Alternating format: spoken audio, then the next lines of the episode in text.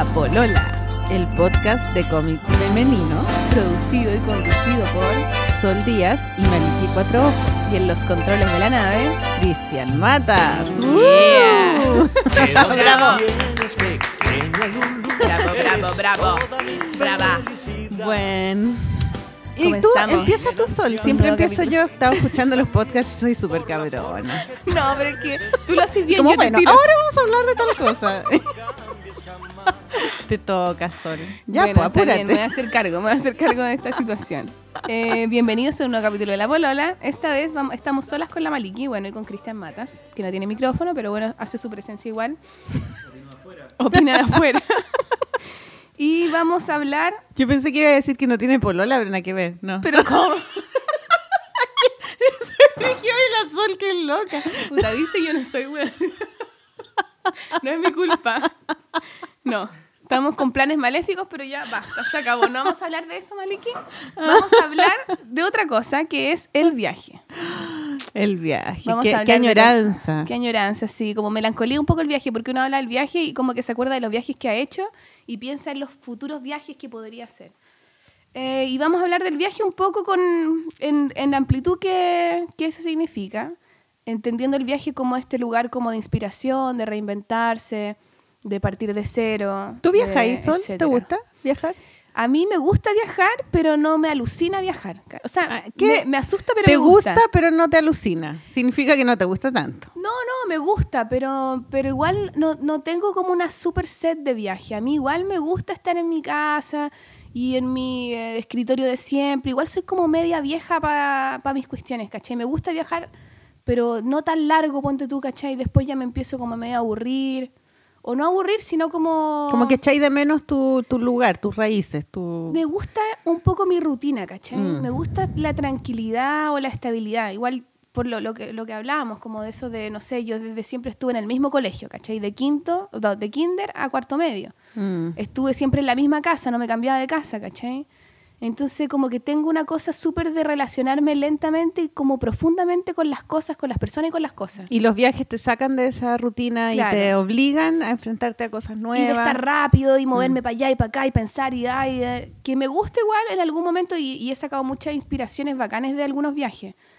Pero Yo siempre no he sé. encontrado que los viajes son súper estresantes, sobre todo las vacaciones, viajes, vacaciones, donde tienes un, eh, un espacio como determinado de tiempo Claro. y, y tenéis que, y hay invertido mucha plata, entonces eh, en seis días tenéis que recorrer toda la ciudad tenés o tenéis que recorrer cuatro países, no sé, y tenéis que ir todo, entonces tenéis que levantar temprano y tenéis que ir para allá y como cumplir una agenda porque si no, no vaya a volver más a ese lugar y estáis un poco frito y es un estrés heavy Claro, metal. y no comí, Mm. y no dormí, y andáis apurado, y andáis para la cagada, lo estáis pasando como el hoyo, güey. pero estás conociendo un lugar nuevo. Pero eso voy, ¿estás conociendo realmente un lugar nuevo? ¿Cómo se conoce realmente? Porque yo creo que esos viajes a veces como que no es de conocer, es de ir a sacarse las fotos E ir a sacarse las fotos. y claro. después ponerla en Facebook bueno, o en Instagram. por lo mismo a mí nunca me han "Cacha, gustado estuve acá". mucho los viajes de vacaciones. O sea, soy como...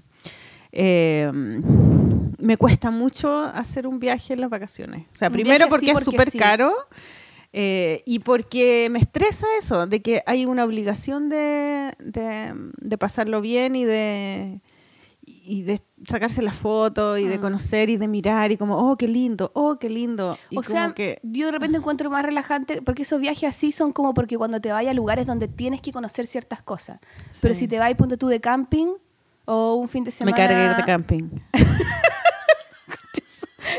¿En serio? A mí no, me gusta lo, irme de lo- camping. Lo, mega odio. No, pues tú a mí me gusta irme Hay de cosas camping que odio y quedarme e ir de camping. Puta la Maliki, no, a mí me gusta.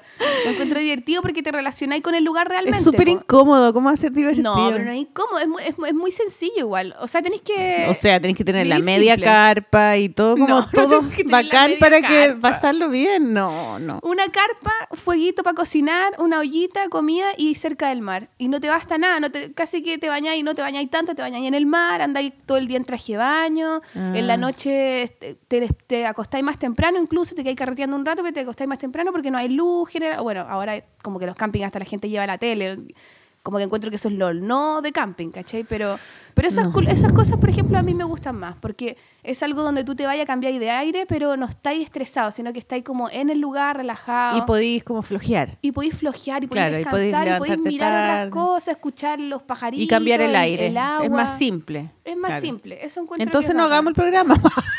Ya no, se acabó el Se acabó el tema. No, pero en el fondo queríamos hablar del viaje pensando en, en como la inspiración, po, de dónde se sacan las cosas, ¿cachai? Sí, yo estuve como en siete, seis colegios distintos. Siempre llegaba a los colegios y, me enfrentaba como a este curso nuevo de puras, generalmente era de mujeres, eh, un curso de 35 mujeres y a mí me encantaba esa sensación de que iba a empezar todo de nuevo y tenía que Pero te encantaba porque sentía que tú podías ser distinta. Porque era un desafío, sí, era un desafío de conocer gente nueva, como que se me iba a ampliar mi, eh, como mi cartera de amigas, eh, los lugares que podía conocer, o sea, las posibilidades que se abren con gente nueva son infinitas. Y eso yo siempre pensaba cuando llegaba a un curso nuevo y me gustaba. Y de hecho fui presidenta de curso varias veces cuando era chica. De chica. Sí, pero igual tenía esa sensación de, o sea, eso tiene que ver con enfrentarse a cosas nuevas. A mí me gusta eso, me gusta enfrentarme a cosas nuevas. Pero con el tema de los viajes, estoy, con el tema de los viajes siempre me complicaba porque a mí me gusta eso de, de irme de vacaciones y flojear, descansar y estar en un lugar, por ejemplo, en una casa, arrendar una casa y irse a la playa y hacer todos los días lo mismo, pero descansar no tengo mucha, no tenía mucha relación con el viaje, con el viaje hasta que apareció un pololo que eh, es Sagitario y que le gustaba mucho viajar. Entonces, Les gusta viajar a los Sagitarios, parece. entonces sí, y, y- y él me sacó y me, me- me llevó de camping a- al sur de Chile. Llegamos hasta Chiloé. Rico, po. Eh, nos fuimos en tren hasta, no sé hasta dónde, no me acuerdo. Hasta donde llega el tren y después nos fuimos haciendo dedo hasta, A Puerto Montt yo creo que debe Puede llegar el tren, claro. Y, mm, y ahí era entre hostales, residenciales y carpa y camping, ¿cachai? Camping en los bosques y todo. Bueno, y ahí caché que no me gusta el camping. No, pero esa experiencia eran esa- eran esas, esas carpas de huevo, huevitos. Huevitos, pero esas, las de ahora también son con un, con un saco de dormir y toda la parafernalia esa, la ollita de plateada y el, la weá que se cae, que se da vuelta. Ay, no sé, no, nunca me... Y hacer pipí como en el Me bosque. encanta, me hacer encanta caca en hacer el, pipí en el bosque a mí, me encanta. y hacer caca en un hoyito así. Uy, no. No, no, Es no, no, no. liberador, a mí me gusta eso. Después, igual. el mismo Pololo me llevó a, al norte. Hicimos todo el viaje, pero al norte llegamos a Bolivia y fuimos a todo Bolivia y viajamos por todo Bolivia. Fueron mis, mis primeros viajes fueron con, con él. Y, y fue bacán igual. O sea, sobre todo el viaje al norte fue increíble. O sea, conocer todo el país, ir a los lugares, como con súper poca plata, Es ¿cachai? que así Éramos conocís como- más, pues como que estáis, conversáis con la gente, veis dónde compran las cosas la- las personas, no el turismo, digamos. y Claro. vivís de otra, miráis desde otro punto de vista los lugares. Y caminando y con Mm. las mochilas y como que nos Y que te cueste, pues, ¿cachai? Sí, y llegar a unos pueblos, a la selva. Sí, fue bien mágico en Y realidad. no tenía como que ahí y te echan de un lado. y no empezó a cachaste cambiar mi idea de que odiaba los viajes, odiaba, to- ¿cachai? Como que no me gusta, no me gusta. Y, y de ahí me empezó a gustar, lo encontré choro. Y después el siguiente viaje que hice fue eh, cuando fui a Nueva York, que fue en el 95. Hay más pituca, pues, ¿viste? No, fue pituca. Pero es que eh, nunca había viajado en avión, ponte tú. Como que cuando estábamos en Bolivia, cuando nos volvíamos, dijimos, ay, tomémonos un avión de vuelta. Y era muy caro, no nos alcanzaba la plata. Entonces nos vinimos, no sé, po, a pata. Ah, en, en un bus, en un tren, no sé, en cualquier cosa. Y, y después, en el 95, fui con mi hermana, con la polla, a Nueva York por dos meses, un mes y medio, más o menos Ah, en invierno. rato.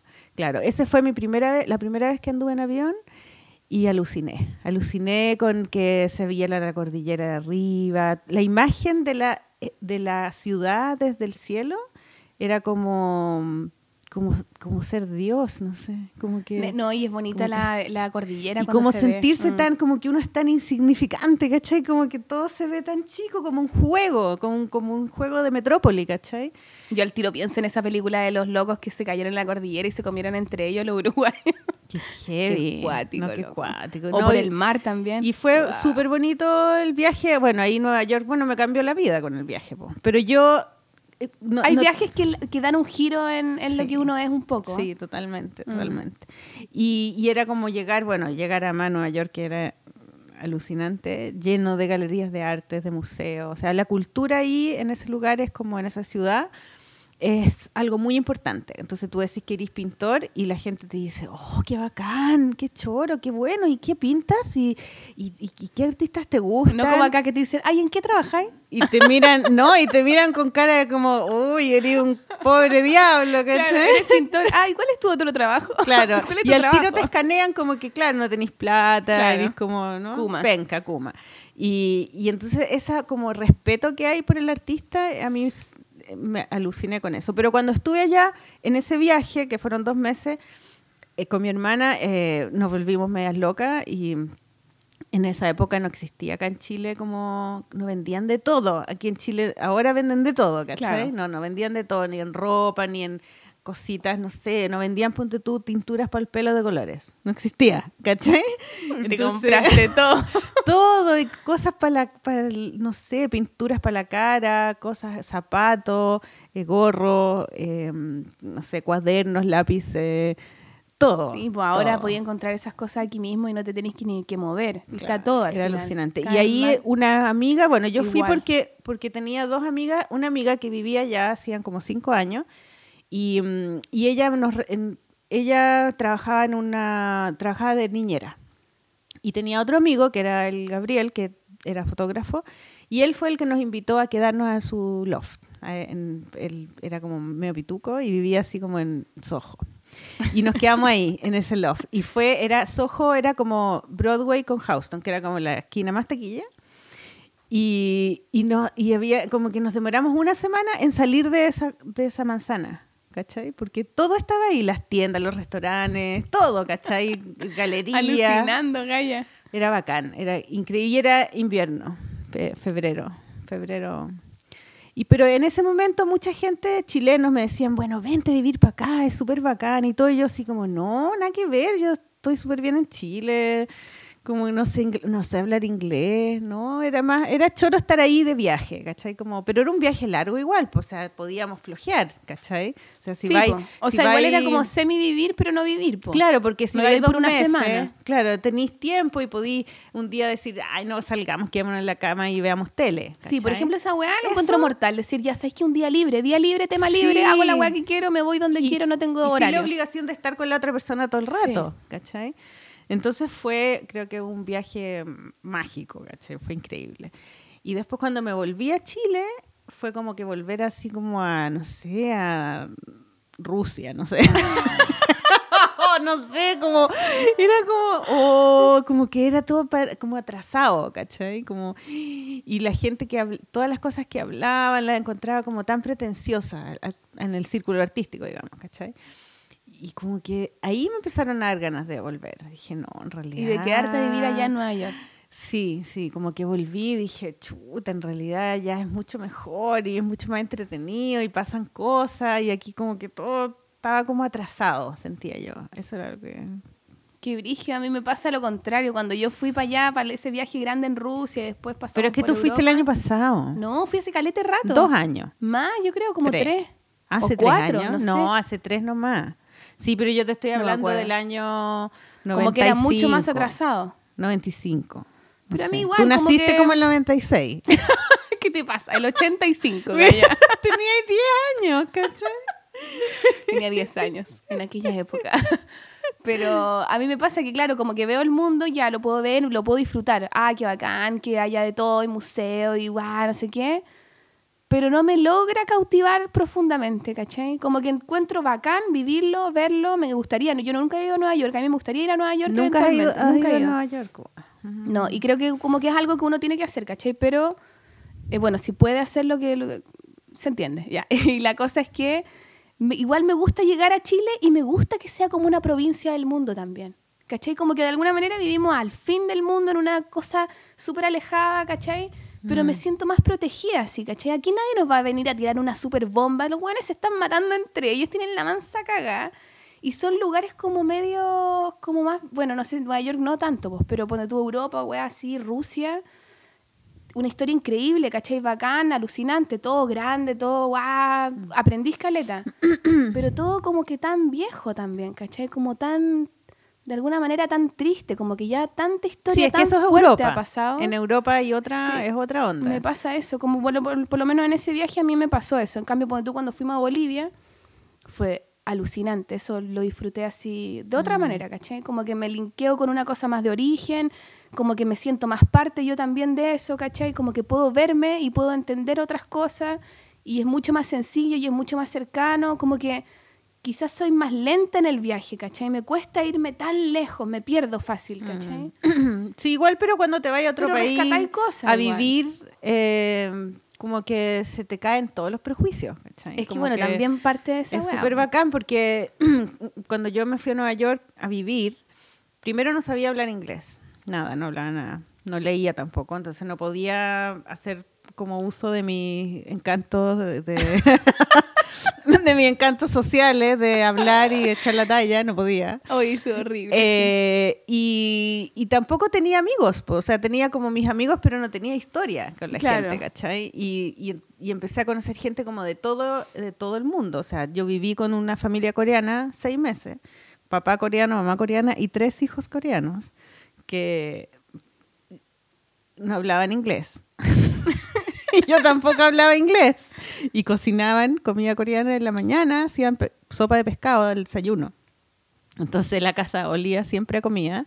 Eran súper simpáticos, súper amorosos, pero nunca pudimos conversar, ¿cachai? Igual es raro eso. Claro, es como te, te de repente comíamos, comíamos en la, en la cocina todos juntos y no conversábamos. Porque no podíamos conversar. ¿Y por qué terminaste? ¿Por qué vivías con ellos? Pucha, porque era súper difícil arrendar un lugar. Si yo no tenía visa de, de- yo tenía visa estudiante, de turista, no tenía eh, cuenta de banco. Y ya con esas dos cosas, eh, nadie Era me arrendaba. una lacra. Nadie me arrendaba nada. Entonces fui a, a un lugar como, a un barrio donde habían, eh, de- eh, donde había una universidad de Co- Columbia University, que era como muchas manzanas donde la gente arrendaba a estudiantes. Y empecé a buscar ahí. Pero todos los lugares que vi, nadie me quis- quiso arrendar porque no tenía visa. Entonces yo podía en cualquier momento irme, ¿cachai? Y no tenía tampoco cuenta de banco. Entonces esta señora puso, eh, yo puse avisos en la calle, con mi amigo me... ya, 10 minutos. Un- mi amigo me, me ayudó a hacer ese cartel y, mm, y lo hice como con letras de, di- de diario, así como pegado como de eh, ransom, como, ¿cómo se llama Ah, eso? ya como de psicópata. como de psicópata, así. como de asesino en serie, Sí. ya, mortal. Porque yo quería que fuera como de, como de computador y no tenía como imprimir. Puta que como ponía un- una wea como así. Sí, lo hice, me demoré caleta en hacer el, el afiche y le puse esas lengüitas que colgaban con el teléfono Ah, ya, buena. y, y lo puse ahí en ese barrio. Y, y, la, y la señora me llamó, po, la señora que era coreana, que no hablaba inglés, y empezó a hablar en coreano. Y tú así, buena, No, mortal. y era, una, era absurdo. Y entonces ella me dio la dirección. Lo único que me pudo dar fue la dirección. Y nada, y yo llegué con la plata, ¿cachai? La mano, y yo sabía más o menos cuánto costaban las piezas. Entonces ella me dice, no, que me explicó un poco que habían llegado ayer, ponte tú, antes de ayer, y, y tenían esa pieza. Y yo le puse la plata encima, le dije, mira, eso es lo que yo tengo. Mira, y- loca, mira, aquí estamos hablando del idioma "Ya, universal. Sí, pum. me dio un abrazo y me presentó a la familia y me cambié ese mismo día. que no tenía nada, o Llegaste sea, como tenía mi maleta. con tu, con tu Tenía, con la- ma- los billetes tenía en mi maleta y un montón de, de huevas que me nota había suicida. comprado, así como cosas de materiales, algunos libros y cosas así. ¿Y por qué la apoya no se motivó a, irte- a irse contigo? ¿Tú te lo planteaste siempre como irte tú sola? Ella siempre me dijo, ni cagando, o sea, no, no, no, no le gustaba la onda, esa le daba nervio, esa cosa como de no conocer a nadie y, y todo eso que le- a ella le daba nervio, a mí lo encontraba alucinante, encontraba alucinante. Era la misma sensación que yo sentía cuando estaba en el colegio y llegaba y nadie me conocía. Y yo dije, "Ah, todo puede pasar, ¿cachai? Esa sensación de que todo puede pasar, todo, todo, todo. Pueden pasar muchas cosas que yo no, no sé, no las voy a controlar. Y esa era como una cosa medio de éxtasis que me da a mí, ¿cachai? Y cuando llegué a Nueva York era eso, como, qué wea puede pasar todo, ¿cachai? Y pasaron muchas cosas, yo me quedé siete no, años. y encontraste un montón de inspiración en el cómic, como que de alguna manera igual marcó mucho tu carrera. Empecé a, a dibujar cómics, conocí un montón de gente de todos los países. O sea, yo conozco muchas cosas, muchas cosas del mundo por ese viaje, o sea, por haber vivido siete años allá. Y, siete años viviste allá. Sí. Y después te fuiste a Alemania. Y después me fui a Alemania. ¿Y bueno, en Alemania fui a? Europa y viajé por Europa y tuve ese viaje que ese viaje que estábamos hablando de Que, que que tenéis que ir a la web, tenéis que sacarte la- hacerlo, la, foto claro. no sé dónde. Sí, y, y, la y- y era, fue estresante y no me gustó tanto porque yo tenía ganas como de quedarme a vivir. Igual en París me quedé un poco porque tenía dos amigas muy amigas que me invitaron y ahí estuve como una semana, volví, fui a Hamburgo, después volví a estar en París y ahí sí que pude hacer cosas y flojeé y todo. Que eso es lo que me gusta a mí, como estar en un lugar como más tiempo. como vivirlo, un poco, ir al supermercado, comprar hueá, Claro, pero, me, vuelta pero en el aire. entendí eso que tú decís de Europa, ¿cachai? Que es todo tan antiguo y Sí, ta- eso me pasó tantas heavy. cosas pasaron y hay una cosa tan fuerte como un peso histórico tan fuerte que se siente mucho que se eso. siente heavy. Y que es bacán, es bonito, pero todo es como pasado, todo pero es en- como lo que pero fue. En pero en Nueva York no pasa eso. Claro, en Nueva York es como latente, es como, que todo puede pasar. Es como la capital ¿Cachai? del mundo capitalista de ahora en el que todos vivimos, es como el, el centro de la weá, ¿cachai? Como, no sé. Todo puede pasar ahí en Nueva York. Es muy, es muy bacán. Sí, Es sí. muy lindo. Y después, incluso también viajé por Estados Unidos con una, un- otro pololo sagitario que tuve. Que ¿Puta, los recomendáis o no, weón? sí. Sí, buen pololo sagitario. Bueno. Buen pololo ya. Sí, son de alma noble. De alma noble. Sí, pues claro. Y, y él como que arregló una camioneta y le pusimos como una cama y una cocina, todo como, como si fuera una minivan así. Ah, la raja esa Una weá. Ese es camioneta como mi sueño. antigua. Esa me y gusta. cruzamos todo Estados Unidos por el sur hasta llegar a, a New Mexico, que era donde vivía su familia, porque íbamos a conocer a su familia. Y, y nos, y nos pegamos el pique en- y, nos, y nos quedábamos en los, en los camping, pero en vez de carpas teníamos la camioneta, ¿cachai? Y Claro. conocí los camping de allá, que eran bacanes, tenían baño. No, pero igual acá hay, hay ahora bueno, en con mi, época, baño, po, en mi época no tenían baño cuando yo fui. el- No, si en la el cosa año está 1925. civilizada, ponga. en, ese, en esos años en sepia, decís tú. Era todo blanco y negro, te lo juro. No, y fue bacán, pero igual ponte tú en una, en ese viaje, eh, eh, teníamos que, eh, íbamos en el- la carretera y de repente como que teníamos, yo tenía que ir al baño. Y entonces él paró en un bosque, ¿cachai? Y me dice, ya, pues, anda al Vos baño. vela. Y yo así, ¿cómo se te ocurre? Vamos, Ah, a- pero- a una, vamos a una bomba de claro. benzina, no sé qué. Y él así como que fue un drama, fue un conflicto. Me dijo, pero ¿cómo no? Pero- Pero no podía Po- hacer no pipí podía- afuera no, en la no, vida no real. era pipí. Caca. Era, era el 2. Bueno, pero con un confort nomás, con confort, una bolsita. Oh, y nos enojamos tapáis. porque yo y así como que odio la, odio la vida natural silvestre. silvestre. no me gusta. Nosotros cuando estuvimos en Rusia en esa gira que hicimos, que después, después puedo hablar más, eh, terminamos en un lugar que era como en Tuba, que era como arriba de Mongolia, como por, por esa altura. Ay, qué un bonito igual. así. Sí, pero muy loco, muy, muy, pero ese lugar era muy como primitivo, ¿cachai? De hecho era muy parecido a los peruanos la gente de Rusia de ahí. Sí, me Como acuerdo que que, vi las fotos. sí, eran, eran- como indígenas de eran como al altiplano. Una cosa así. Sí.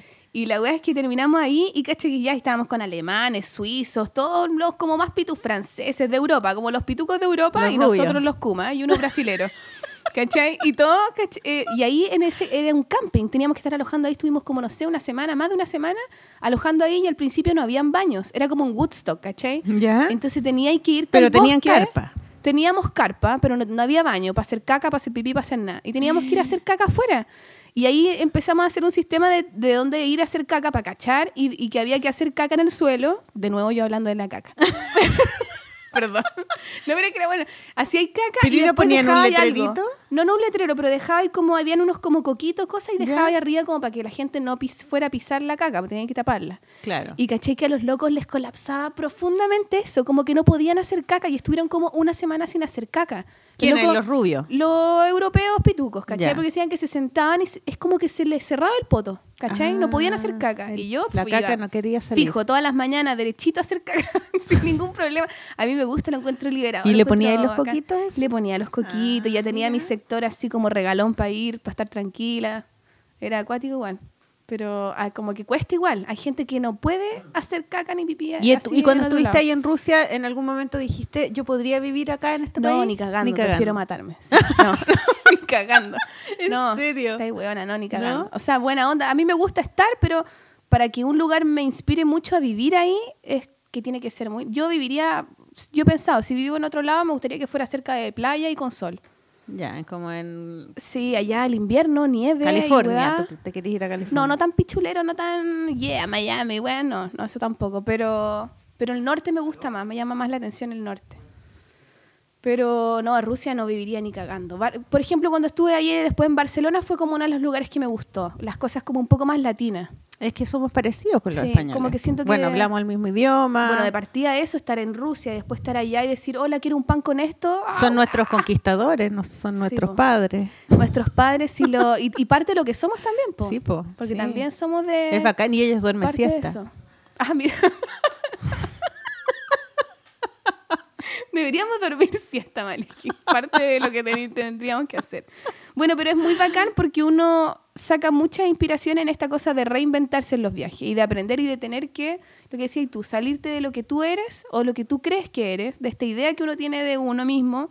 Sí, porque que uno tiene una idea como que- cotidiano. que uno cree que es, pero también es la cultura de uno que es. Exactamente, y te enfrentáis a locos que piensan de otra manera y tenéis que tú cuestionarte también lo que uno es y, es- y eso es lo que creo que uno aprende con otra, ni siquiera en el viaje, es más, que el viaje es como con las otras personas que tú te encuentras en el con las viaje. otras personas, claro. Y los otros lugares que te hacen mirar tu lugar de una forma diferente. Y a veces eso hace que tú quieras más a tu lugar. A mí me pasa eso, como que cada vez que me voy, no me dan ganas de, no me enamoro rápido del otro, me gusta más el mío. Mm. ¿Cachai? Como que me siento más, más latinoamericana y me encanta más ser más latinoamericana cuando estoy afuera, ¿cachai? Eso me pasa, me, me veo en lo otro, lo entiendo, lo puedo eh, respetar y lo puedo admirar en muchas cosas, Mm. pero me siento mucho más chilena, ¿cachai? Eso pasa. Otras veces hay gente que no, pues como que se empapa mucho más a de mí la me otro lugar, más ganas, sé yo. chucha, me- perdón, me dan más ganas de, de como de ser como otra. Claro, de irte, de, de jugártela por el camino, pues. Mira, en Nueva De York había muchos, había muchos latinoamericanos, eh, sobre todo centroamericanos, eh, puertorriqueños y dominicanos. Y, em, y en el barrio donde yo vivía, que es Washington Heights, estaba lleno de dominicanos y puertorriqueños. Y también habían eh, rusos y judíos y todo, pero la mayoría eran latinos centroamericanos que eran como, oye, chico, no sé qué, y andaban como, ay, las minas con unos potos grandes y con los pelos así, bien estirados para arriba, con unos moños, y tenían peluquería y se juntaban y escuchaban radio fuerte, ¿cachai? Y eran como súper como ruidosos y buenos para el hueveo, ¿cachai? Y como para estar juntos y la familia y verse y hablar y se gritar, no sé qué. Y, y cuando yo decía que yo era chilena a un gringo, no sé, o a alguien, yo Era como ellos, quería dejar, como quería dejar claro que yo no era puertorriqueña, ¿cachai? Soy Era mala onda, chilena. buena. Y claro, y eso es súper racista, po. Sí, pero, pero yo tenía esa, esa como, esa, yo hacía esa diferencia porque yo no me sentía parte de esa cultura, ¿cachai? Es que Esa para cultura- ellos somos todos lo mismo, pero en verdad es súper distinto y es como son ellos que como distinto. somos nosotros. me sentía más cercana, no sé, a la gente que era de Argentina, pon tú que conocí Claro. algunos, o los colombianos y a los venezolanos, que eran mucho más bajados de onda que los puertorriqueños. y los... Pero después de un rato como que... Pero o igual sea, no se parece, sí, ¿Te increíble. parece? Sí, claro. Te- Después tuve una, amiga que tenía un pololo que era africano.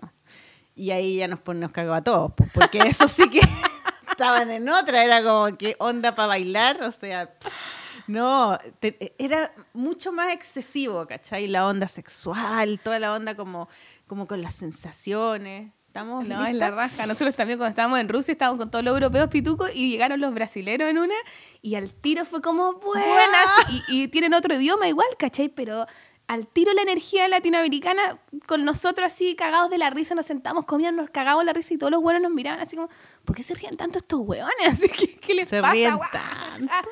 Y es otra po. Bueno, Tenía cuando otra estuve, en el, cuando estuve en, la, en, el, en el festival de Argentina y habían estaba tomando desayuno con un inglés, no sé, súper así, como... Y Oh, entonces of él me decía que a él les llamaba mucho la atención que los latinos, él latinos todos, digamos, ¿no? No chilenos, no. pa- No, pa- latino incluso puede ser latinos de, de España. España. de- Los qué sé latinos siempre hacen bromas sexuales. Me dice, siempre, ¿por qué? para ustedes eso sí es divertido. Es Yo no entiendo por qué se ríen tanto de eso. Dicen, ay, la mina y, la, y no sé qué, Y el y el pico, y la weá, y se ríen.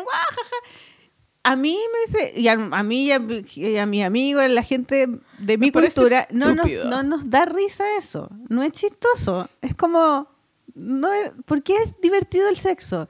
Entonces yo dije, bueno, ¿por qué? Porque nos prohíben, po. porque, porque somos muy religiosos, muy chapados a la antigua, entonces está medio prohibido, entonces como que hay que hacer lo que está prohibido, ¿cachai? ¿Y por qué es rico? Yo creo que lo rico, el sexo que es rico, es rico reírse. Por reírse es súper orgásmico, tiene una cosa súper sexual. Pero para ellos no es, no es chistoso, ¿no? ¿Has visto Quizás un- no, po. Es que son, eh, tienen una dinámica como- como más fría quizás también, como más, quizás más, bueno, no lo sé, no sé, quizás más oculta, po. Intelectuales? O más, no sé, países fríos, po, ¿cachai? Si el frío te lleva a esa weá, ¿cachai? Aquí igual es más, relativamente más calorcito. Bueno, y nosotros también que somos como los Andes, po. Y el mata está todo con un chalcito. Matas tiene frío, ¿viste? Eres de los europeos, tenéis que sacarte Oye, el hable- gaya. eh, presentemos la canción. vámonos, que a eh, propósito de Mata, este es un amigo de Matas que Sí. toca en su grupo. ¿Cómo ¿Tocan se los llama? Harvard? ¿En los, en los- ¿No?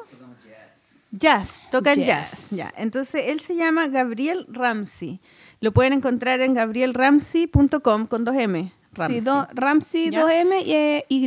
Ya, y e- esta es una canción que se llama Arena Negra y que la elegimos porque tenía un video que parecía un viaje. Puta la Maliki tan concreta. Pero sí, eso fue. Sí, está bien, está bien, Maliki. Era como un video con, con playas, con viajes. Sí, sí, tiene que... Qué horror. Le dijimos, Maliki, no sé, sea ambigua, diga algo como del viaje, la melancolía. Pero, pero había arena y era arena. No, no, era- era una playa con unos tipos como arriba de uno, de unos surf. Está bien, está bien. Bueno, disfrútenla y a la vuelta nos vamos a seguir hablando del viaje. Vamos a hablar de los viajes de placer, los viajes de festivales, las cosas, la gente que conocemos, etcétera, etcétera. Así que con la música nos vamos.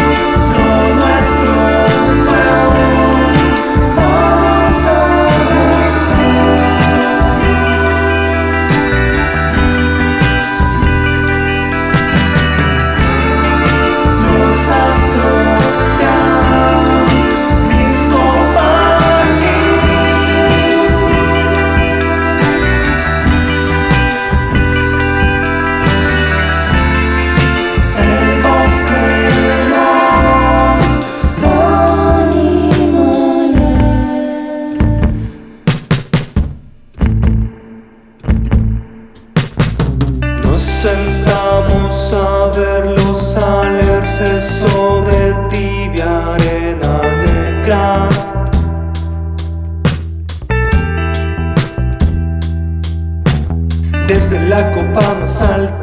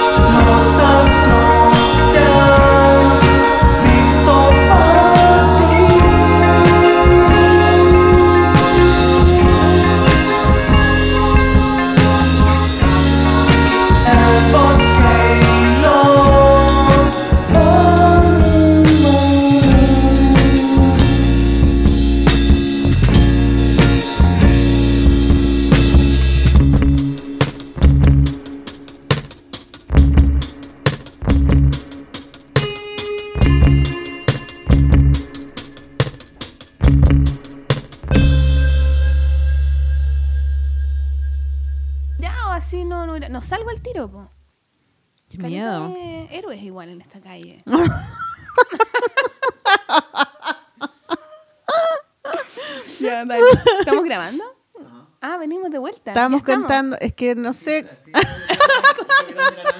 Puta, el Mata se está vengando de nosotros y nos quiere, nos quiere pillar. En alguna... casi, casi fue un héroe mata recién. Sí. Sí, sí, quiero agüita. Eh, tuvimos un episodio aquí em, de delincuencia, como está el país, ¿ah? Como está el país. Llamen a tío Emilio. En que la, la, la Sol se fue al baño y, y- y- y escuchamos una señora que gritaba, "Ah, que gritaba, ¡atrápenlo, atrápenlo! Y salimos a la calle y había una señora que le habían intentado robar la cartera y habían como tres personas con palos. Tres héroes tratando de salvar la situación. Pero el, el tipo escapó.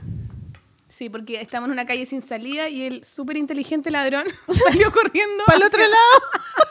Pensó que tenían salida. Así son las cosas chascarros de, de la vida delincuencial. Pucha. Así que ahora nos sentimos un poco ridículas aquí, Un poco vulnerable. volviendo a nuestra realidad, a nuestra carpa de huevito y glue. A, nuestro propio, a nuestra propia burbuja. Bueno, estábamos hablando de los viajes iniciáticos. O sea, sí, pues démosle la vuelta ahora al- eh, a ese lugar, ¿cachai? Como de los viajes, ya hablamos un poco de cómo nos sentimos en Que los yo tuve que preguntar qué era eso.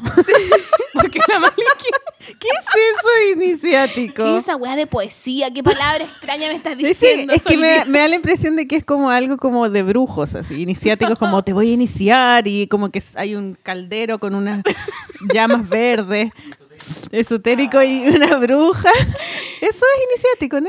Igual puede ser así, es un viaje en el fondo que... ¿Mm? Mágico. Claro, mágico, que te hace cambiar algo y que te hace, eh, por ejemplo, nosotros que, que trabajamos desde lo creativo, crear cosas nuevas, ¿cachai? Por ejemplo, en mi caso, el viaje que hice a Bolivia fue muy iniciático en ese sentido, porque en Bolivia yo sentí mucho ese lugar, me llamó mucho la atención esa identidad que tiene Bolivia, esa cosa muy latinoamericana, muy de los Andes que tiene, ¿cachai? Que a mí me llama mucho la atención y a partir de ese viaje, Que por es de ejemplo, nuestro origen. es muy de nuestro Sí, origen y ese es tema como a mí ir a me la raya. casa de la mamá, Es de la un- abuelita. Sí, es como pensar de aquí, ¿No? a- de aquí venimos, ¿cachai? Sí. De esta tierra, de este lugar, de este, de estos olores, de estos colores, es donde es la gente Sí, como, como, que, yo, el, de como que el. ADN de uno debe tiritar, así, decir, "Ah", Sí. como que debe sentir su, su match, así.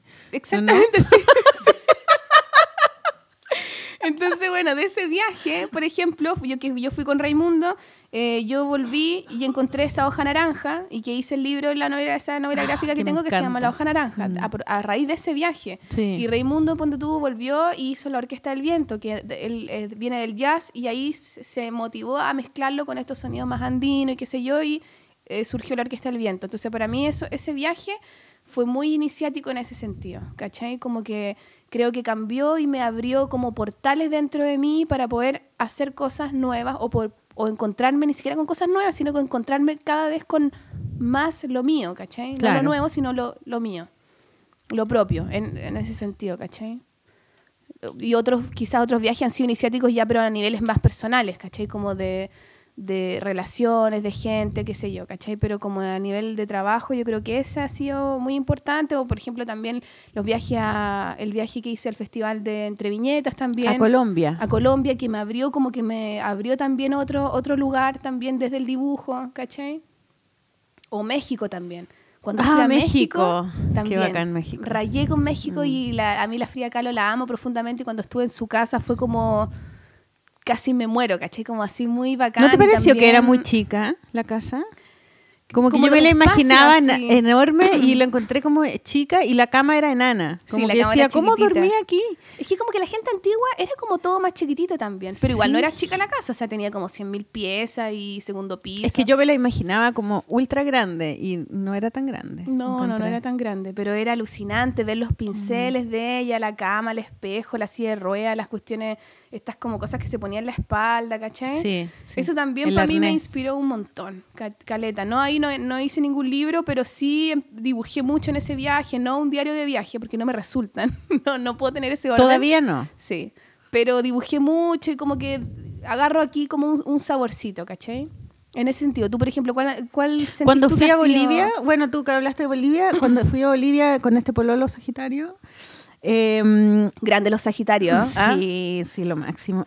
bueno, ahí eh, me acuerdo que fuimos a un viaje, a una parte del viaje, porque fuimos a toda Bolivia, y hay una parte que eran las yungas, que se llama, o los yungas, no sé. Y había un- unos precipicios, como unos caminos súper angostitos, con unos cerros de miles de kilómetros, donde veía ahí como buses eh, a medio caer, eh, micros Ah, a sí, es que hay muchos caminos de la muerte, Así. como entre los ese, cerros. Ese era, Camino Sí. a la Muerte. Eso es como la preselva, ¿no? Ahí, la, Sí. las yungas, y que ahí empieza el Amazonas. Entonces está ahí como en la, en la Paz. Sí, sí, en la Sí, Paz. La Paz. Claro, y ahí empezáis a, a bajar por estos, el camino a la muerte, que ahora ya hay una carretera y ya no lo usan. Por ahí yo también ando y por ahí encontré la hoja naranja, de hecho. Bueno, ahí mismo. Sí. No, pero yo fui a un lugar que era Coroico. Sí, ahí. Coroico, sí. Vayan a Coroico, cabrón. Todo pasando, loco. Ahí fui, Es que es Coroico. mágico, es que es lo mágico. Es máximo. como realismo Había mágico, mono, Sí. había... No, y llegamos y... no- y era tan bonito, o sea, las hojas de los árboles eran gigantes, todo era como, y se escuchaban los monos, como, uh, uh, uh, uh. Todo, todo. Tú te quedabas quieta en el, en el lugar, en los caminos. los y animales. millones de sonidos. Sí, era maravilloso. Y llegamos a al, al pueblo y no había agua. no, sí, pues igual es, es No había- y no había murallas, ¿te acuerdas que no había murallas? Como que habían, como, no habían vidrios. Las casas eran como con unos hoyos y le ponían como unos mosquiteros nomás. Es que claro, Que pues hace tanto calor que no... nosotros nos alojamos en, la, en la- un hostal de un cura negro que yo encontré en la plaza, porque Raimundo Ya. se fue a buscar alojamiento. La plaza con unos hojas gigantes, que era gigante, como o sea, somos- broma. es que, ¿sabes qué nos llama la atención eso también? Porque aquí en Chile tenemos mar, tenemos montaña, tenemos un montón de... El norte, desierto, qué sé yo, glaciares, pero no tenemos selva, po. No, y, no y tenemos ese, ese selva, lugar de claro. la selva, claro que nos llama más la atención, po. Sí, Pero- y es muy como de película. Es como, no, es y muy es de tan película. vital. Esa weá sí. de, lo, de lo vital a mí me, me cautiva. A mí sí, ¿sabéis que el tema del, del calor, de ese, ese, la humedad, ese calor húmedo, lo, es apestoso para mí. Es no que sé, tú no te lo el soporto. pelo, No lo y te gusta esa soporto. weá, po. En esa época no me alisaba el pelo, pero, pero era una que no podía respirar, me sentía pésimo, ¿cachai? Como que no lo pasé muy bien, pero me acuerdo perfecto de haber visto ese paisaje y yo decía, yo tengo que pintar esto porque es demasiado bonito, ¿cachai? Como que tengo que inventar alguna cosa para como excusa para poder pintar esto, ¿cachai? Porque era, es como tan absurdo decir, ya, yo voy a pintar la selva porque es linda, ¿cachai? Como que yo era artista y necesitaba otra razón. Entonces me acuerdo que hice unas estampillas, ¿cachai? ¿En serio? Claro, porque tenían que ver con el viaje, ¿cachai? Y eran como estampillas y dentro de la estampilla había una, un edificio de Santiago y muchas selvas entre medio, ¿cachai? Y eso, todas esas pinturas que las hice como dos años, de- durante dos años, fueron por ese viaje, ¿cachai? Es que se te quedan en los viajes, hay imágenes, conversaciones, lugares que se quedan impregnados dentro de ti para siempre. Sí. Sensaciones. Y bueno, y después olores. cuando fui a Nueva York la primera vez, las vistas aéreas que vi desde Sí, el pues avión, un montón de eso. me pinté años, todo el tiempo que estuve en Nueva York pinté las vistas aéreas. eh, y bueno, y todas las cosas que me pasaron allá, pues los, los, los amigos coreanos, yo fui a una escuela de inglés y todos eran coreanos. Entonces me hice puro amigo de puros coreanos y todas esas cosas aparecían en mis pinturas, porque era mi vida, po, ¿cachai? Oye, Gaya, y hablemos, ponte tú también, eh, de otra cosa que tiene relación con los viajes, que son cuando uno viaja, porque estamos hablando un poco de estos viajes como medio de placer, medio de no sé qué, pero los viajes que son ya de trabajo, como si uno quiere ponerle ese nombre tan terrorífico que es trabajo, pero al final es algo que nos gusta, que son los festivales. Oh, qué bacán. Cuando Amo uno los viaja festivales. Y viaja a un lugar, pero en verdad un- uno viaja a conocer las personas, los dibujantes, los colegas de ese lugar. Y cómo ellos viven ese lugar. y te dónde tratan van a también, te tratan como que eres como una estrella de cine. Por ejemplo, Es ¿qué festivales tuyos que tú has ido han sido como bacanes para ti? Oh, es que, mira, el y primero que me invitaron, el primero, el primer viaje que me invitaron fue a Venezuela, a Caracas. Y, y me invitó como el gobierno de, de Venezuela, onda Chávez. me invitó él así. Y de hecho no pasé ni por la aduana. Me sacaron así, onda, usted venga para acá, me pase por aquí. ¿cachai? ¿Cuál princesa? Sí, fue increíble. Y bueno, y, y Caracas es como está pegado a los 80. Es como que Viajaste al pasado. Viaje al pasado y lo pasé tan bien y me, me alojaron en un hotel ultra pituco, pero que era como de los 80 pitucos. como anticuado, pero era pituco para allá, ¿cachai? Y, fue alucinante era la feria del libro de Caracas, ¿cachai? Que era en un estacionamiento de un parque. Y era así también, ultra frondoso todo. Caracas es así como eh, muy verde y la gente es súper simpática, pero yo creo que los más simpáticos que he conocido en mi vida estaban ahí. Y tenían una realidad súper heavy, ¿cachai? Como que les cortaban el agua, como que tenían, no sé, problemas económicos serios, ¿cachai? Y nadie se quejaba, nadie decía nada, ¿cachai? Como que todos siempre tenían una manera de pasarlo bien. Igual fue raro el- porque no me dejaban salir sola, ¿cachai? Tenía una chaperona que me tenía que llevar a donde yo quisiera ir porque, porque me podían secuestrar. ¿no? ¿Y ahí conociste a otros dibujantes venezolanos? Ahí conocí a Liniers, porque invitaron a Liniers y a mí. Y ahí nos hicimos amigos, y ahí con los conocí y todo. Y conocí a dibujantes colombianos que todavía por Facebook nos, nos, nos saludamos. Eh, ¿Y qué crees que es lo importante o lo que uno debería rescatar en los festivales? Yo creo que eh, conocer a otras eh, artistas que les gusta dibujar como a uno, que son que viven en otros lugares, que tienen otras costumbres, eh, y como te haces un poco amiga de ellos, porque estáis por, por lo menos cuatro días Claro. Que tomáis desayuno, que almorzáis, que vais para allá, que hacís el taller, ¿cachai? Entonces como que tenía una relación como de rutinaria con ellos. Como de hermanos, ¿cachai? Muy cercana, Sí. ¿cachai? Entonces te empezáis a, contar las cosas, como... Y no, y no habláis de trabajo, pues no habláis como de, de los libros y de las editoriales. Al- En algún momento sí, pero como que empezáis como a indagar en sus vidas, cómo son En lo sus humano, en lo humano, claro, cómo son sus, sus hábitos, qué les gusta comer, si tienen familia, ¿cachai? Si han viajado.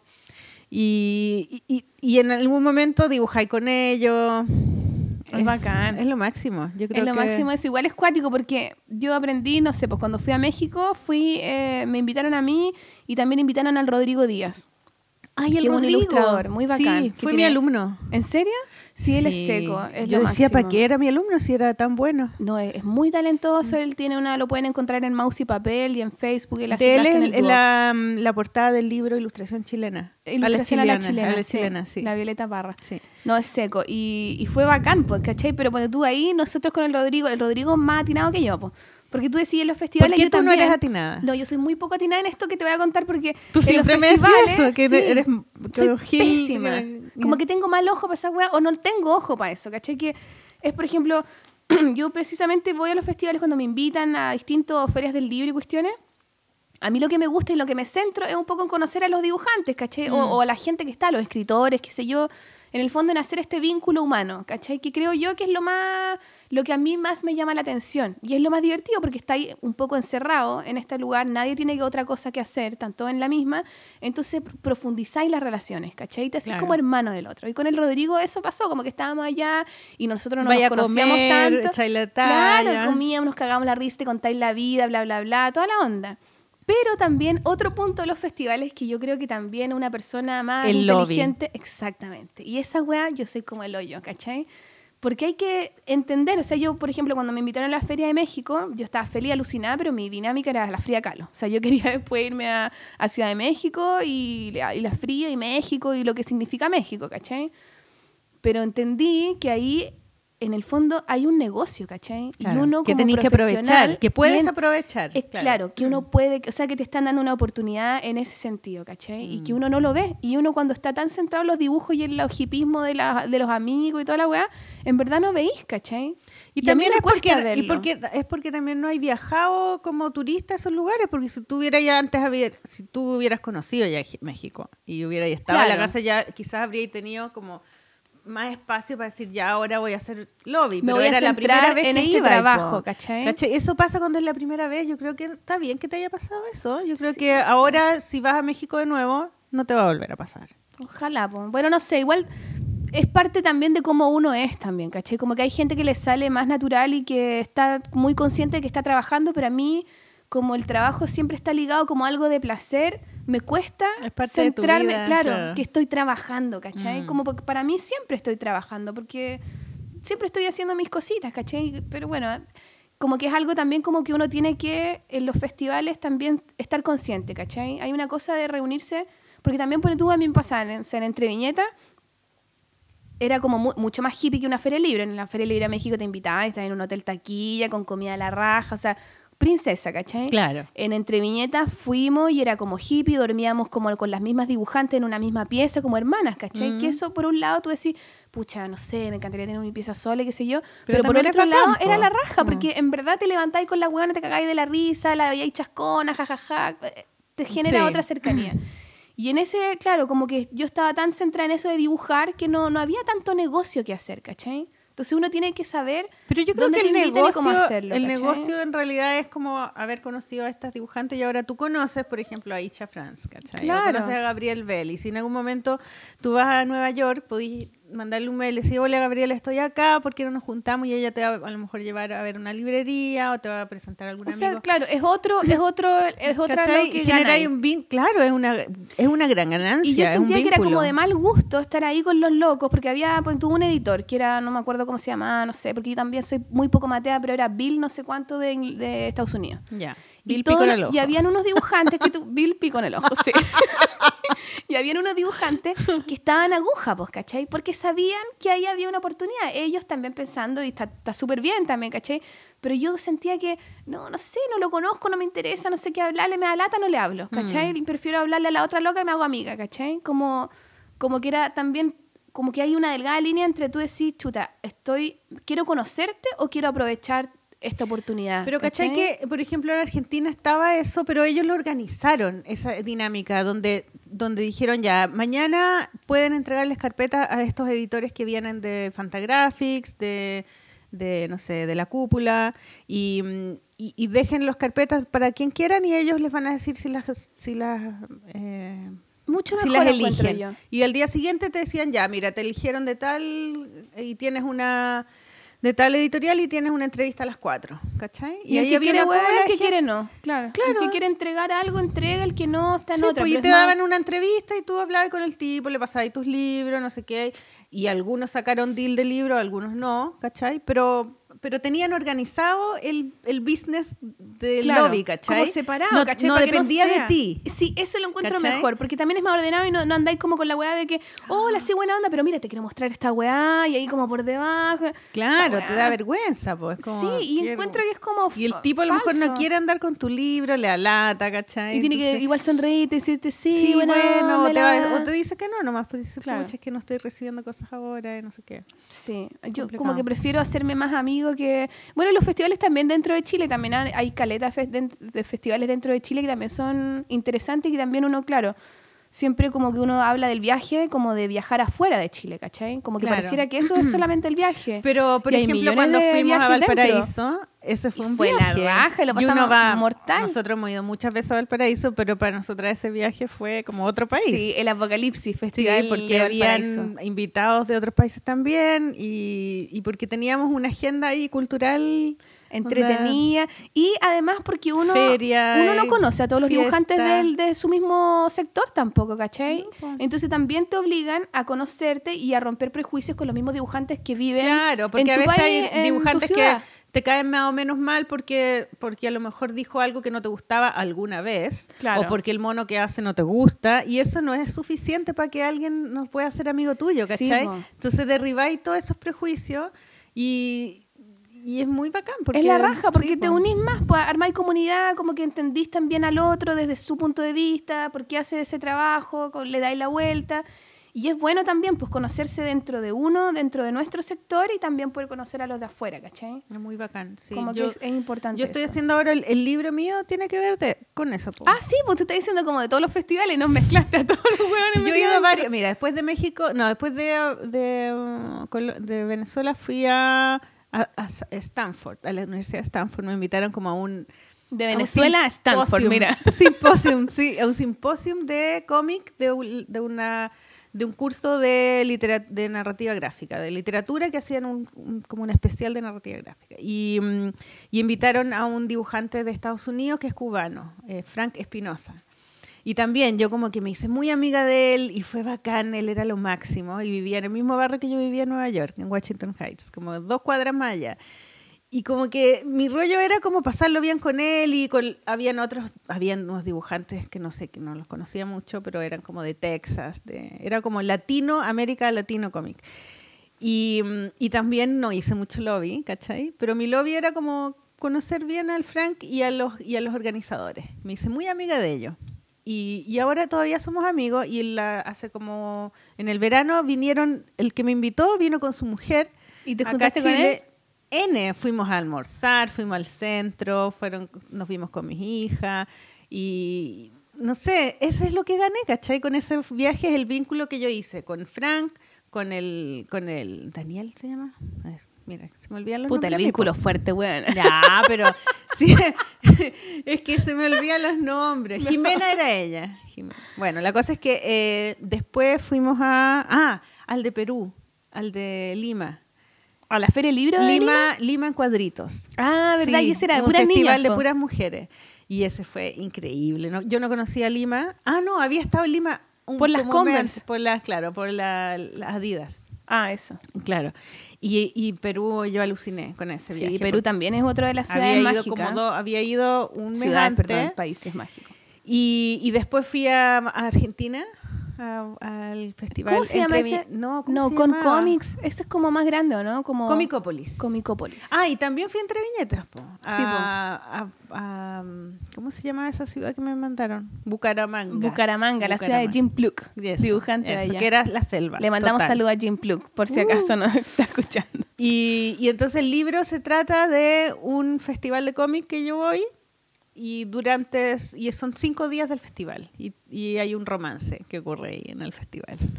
Entonces yo conté lo que me pasó ahí, pero también uní, saqué... Como que mezclaste, hiciste como un festival inventado por ti. en O el sea, fondo. sí, porque saqué, sí, lo inventé yo porque no lo hice como en Argentina, sino que lo hice en Perú y, y- y como que todas las cosas que me pasaron en todos los festivales las metí al guion, ¿cachai? Entonces como que eh, aparece gente que no estaba en ese festival, pero estaba en otro, ¿cachai? Y las dinámicas más o menos son parecidas, Sí. ¿cachai? Salir a comer, huevear, que te más amigo de este, que tenéis un día no sé libre para conocer el lugar, eh, que hay algún romance por ahí, ¿cachai? que se curan, que después tenéis que llegar a la charla, que a veces va muy poca gente a la charla, Claro. o tenéis que firmar libros, conocí gente, que no sé qué. Bueno, es- eh, hay dinámicas parecidas, otras completamente distintas, pero, pero es, es una... Es una es como un mundo, Es ¿cachai? En sí, sí como que el festival es como un mundo ambulante. Es Es, como que si fuera ahí en una caravana con un montón de Por hueones. eso a mí me pareció como que es un súper buen tema para un libro, porque como que uno, yo quiero que me inviten a muchos más Sí, festivales. eso es lo máximo. Invítennos, Eh, porfa, invítennos a festivales. Queremos ir. Y me encanta cuando la gente va a festivales y cuenta la experiencia que tuvieron. Y de todos lados, porque hay de todos lados. Como que hay unos muy taquilla, hay unos muy más, más hippie, ¿cachai? Yo también he todo. estado en uno así muy hippie y en uno más taquilla. Feria- las ferias de libros generalmente son como más estructuradas.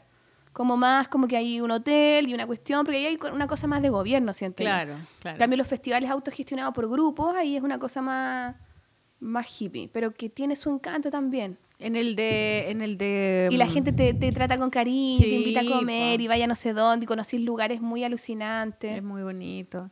En, eh, eh, en el de Bucaramanga estuve con Yaguas. Yaguas, Estuvimos Eduardo Yaguas. mismo- con Eduardo Yaguas. También le mandamos saludos a. Eduardo Yaguas, que es un seco. Eduardo Yaguas eh, tiene que sacar su libro. peruano. pronto. Sí, Jim peruano. Es colombiano. Sí, él es peruano. Y también aparece en el libro. Sí, y estuvo bu- buenísimo. Ahí éramos, es que eso es lo choro de los festivales, pues, conocer a otros dibujantes y Sí. conocerlos como en real, pues, ¿cachai? Yo también ahí conocí en, que en Lima, yo fui con mis papás a Lima y me metí justo porque conocía, conocía a Jesús Cosío, que también le Ah, mandamos un Jesús, saludo a José sí, Cosío, o Cosio, no sé, la gente le dice distintas, yo le digo Cosío.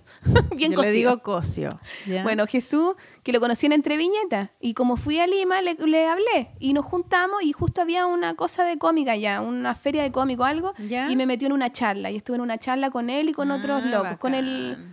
Chuta, no me acuerdo cómo se llama, pero también es parte de la organización de Comicópolis, un argentino, Al- algo con A, no me acuerdo, hizo unas reseñas de mis libros.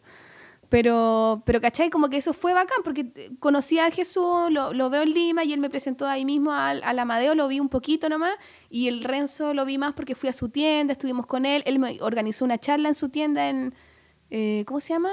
No me acuerdo, con A, mediática. Mediática. Mediática, Sí, su librería. Una librería. Claro, bueno, una librería donde él trabaja. Donde él trabaja, claro. ¿Cachai? Entonces, claro, uno piensa que tiene que ser todo negocio, pero a veces los negocios, como hablábamos también el Sí, en, el, en el programa pasado, ¿cachai? No todo es al principio el negocio mismo, sino hay cosas que te llevan después a otros lados, ¿cachai?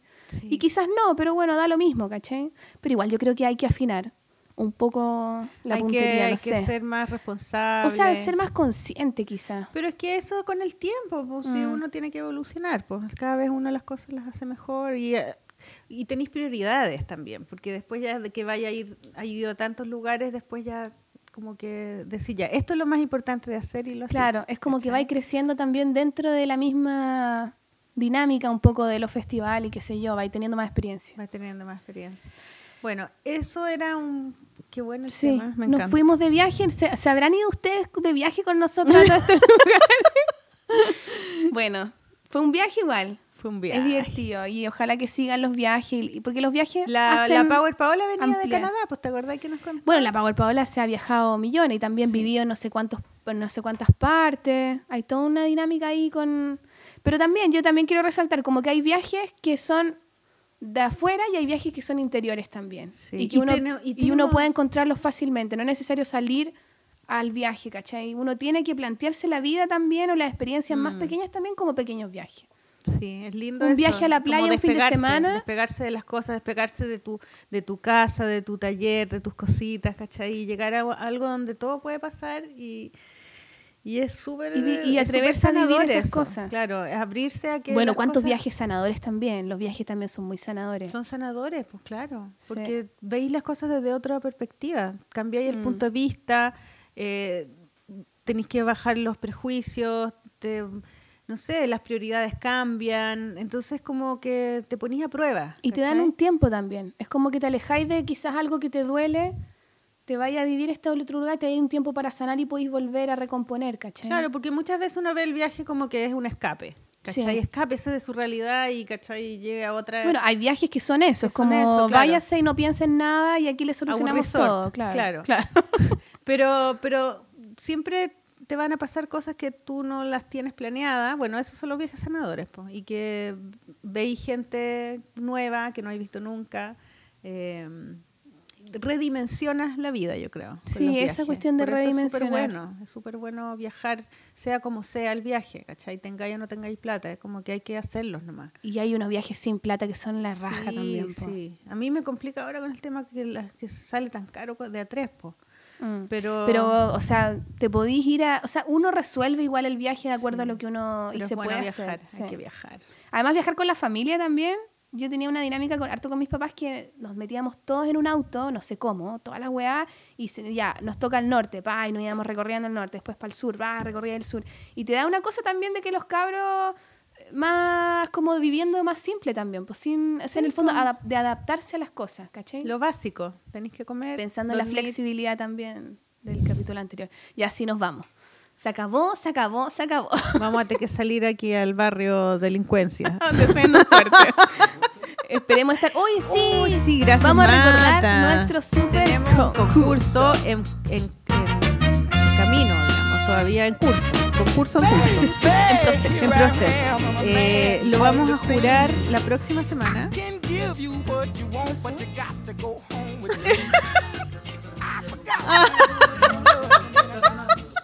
Bueno, ahora vamos a hacer como que escuchamos la música de concurso. Hoy parece que nos faltaran como unos audífonos, ¿no? no sé. Hay que invertir. Ya, oye, eh, mira, el concurso era, es hacer, dibujar tu propia, inventar tu propia carta de oráculo. Sí. ¿Qué es una carta de oráculo, Sol? Una carta de oráculo es como la que hablamos en el programa de la entrevista a la Sofía Watson, que era una carta como en el fondo, por ejemplo, el colgado.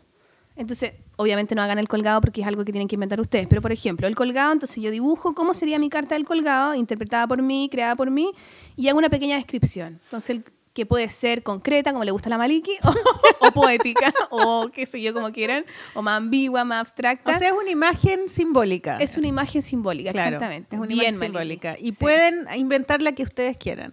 Nos Sí. han llegado pocas, Sí. debemos decirlo, porque nos hemos, hemos sido un poco flojas en la difusión. Pero ayer hicimos un Y flyer. ayer hicimos un flyer y nos llegaron tres de una. Así que Les recordamos que les se motiven. recordamos, claro. Porque hay unos premios muy bacanes que son gentileza de la librería Ojo, Ojo por Ojo. por ojo.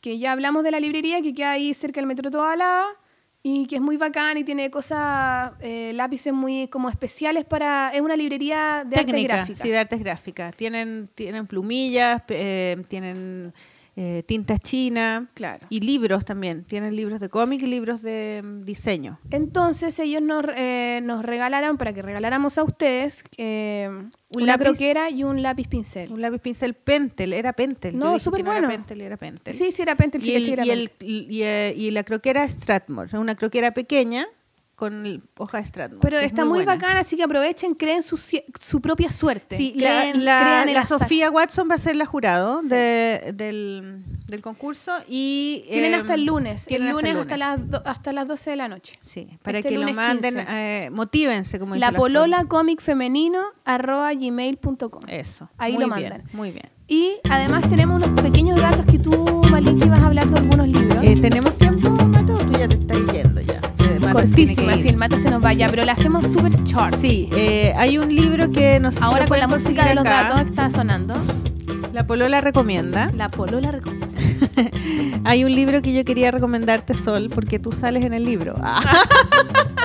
Se llama Mi cuaderno de dibujos y viñetas, de Delius. La grosa que de es una Elius, que le amiga, mandamos saludos, un super Delius, saludo. que es nuestra amiga, que ella estuvo en el festival de Entre Viñetas donde fue la Sol y a partir de esa experiencia hizo una, una parte de su libro está dedicado a ese viaje. Sí, lo Y- pasamos también con y la entonces ella cuenta y ella iba escribiendo mientras estaba ya escribía en una libreta su diario y después yo creo que lo volvió a hacer o es el mismo yo creo que es el mismo Mm, Quizás el mismo, Es el porque era mismo. súper matea y se sentaba en la mañana y empezaba a hacer sus cositas. es el mismo claro Sí. y pone todo que tomó el tecito que se compró esta galletita que se fue a este restaurante que, que fue tomaron la micro es muy lindo y aparece cuando fueron juntas a un, a un parque A de un parque gigante, muy Sí. bacán, sí, ¿no? Y ahí que conversamos en el avión se había leído tu libro. sí. muy lindo.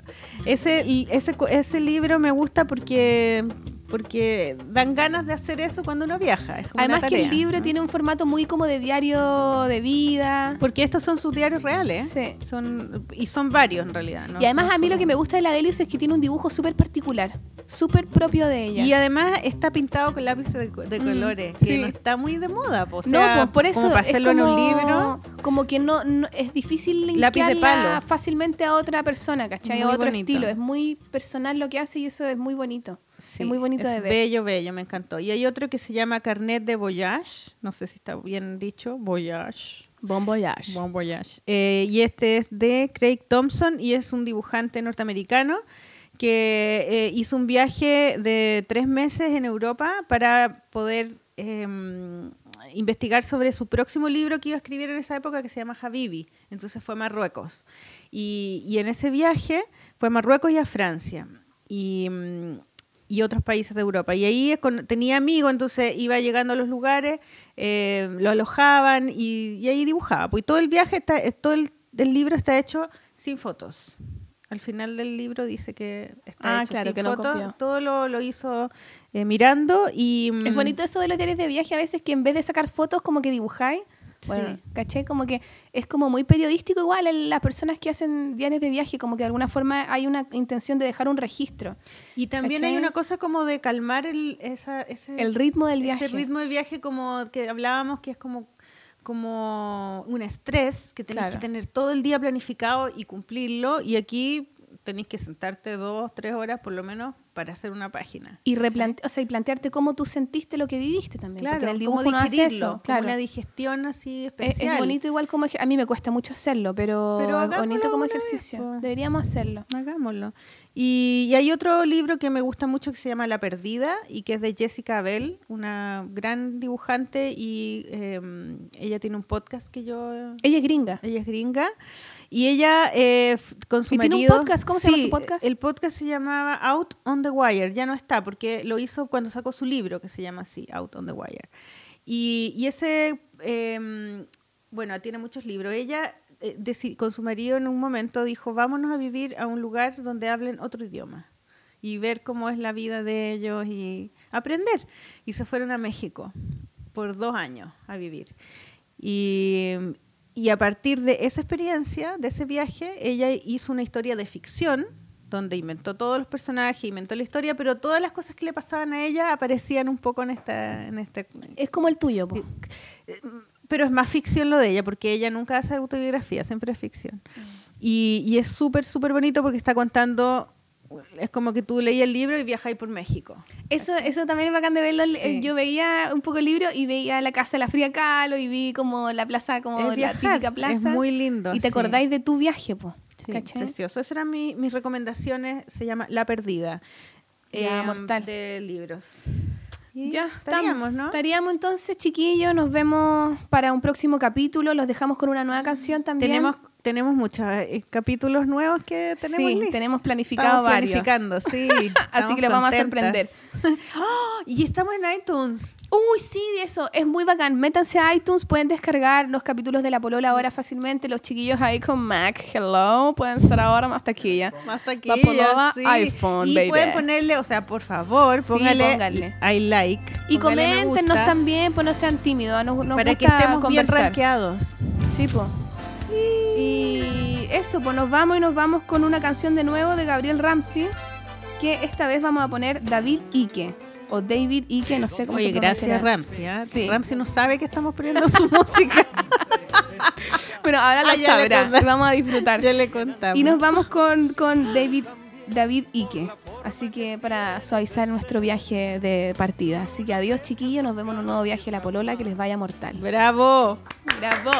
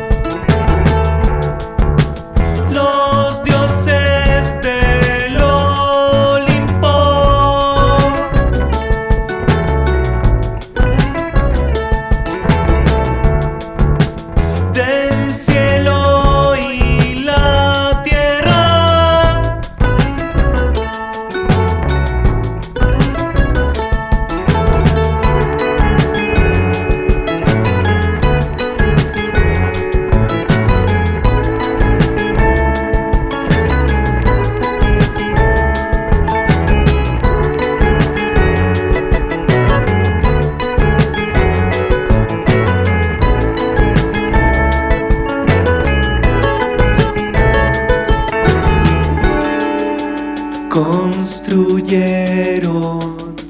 muchos templos